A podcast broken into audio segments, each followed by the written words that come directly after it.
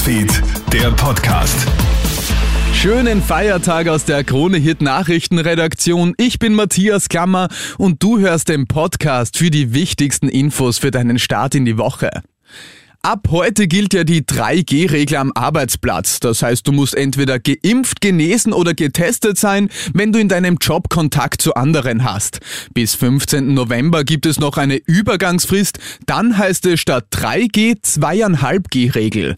Ab dann gilt nämlich nur mehr ein PCR-Ergebnis als gültiger Testnachweis. Die Kontrollen erfolgen durch Gesundheitsbehörden, aber auch die Arbeitgeber selbst sollen die Nachweise stichprobenartig überprüfen.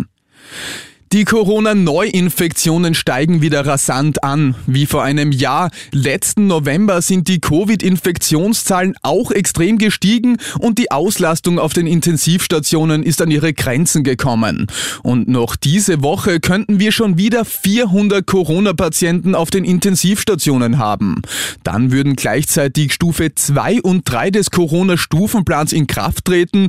Das heißt, 2G-Regel in der Nachtgastro, FFP2 2-Maskenpflicht sowie PCR statt Antigentests.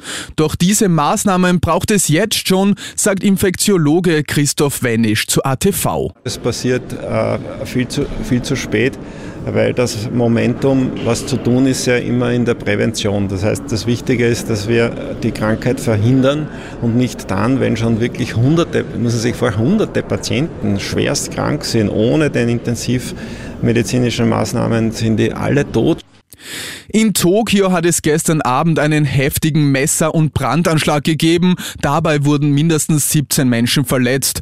Ein als Joker verkleideter Mann ist in einer Straßenbahn wahllos mit einem Messer auf Passanten losgegangen und hat danach die Bahn in Brand gesetzt. Der Zug macht sofort eine Notbremsung und Menschen retteten sich panisch aus den Fenstern. Ein Verletzter schwebt nach wie vor in Lebensgefahr. Die Polizei konnte den Täter aber festnehmen.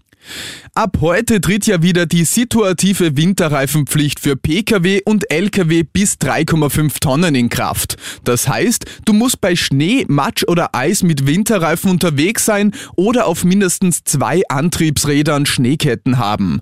Erlaubt sind Ketten aber nur, wenn die Straße durchgängig mit Schnee oder Eis bedeckt ist.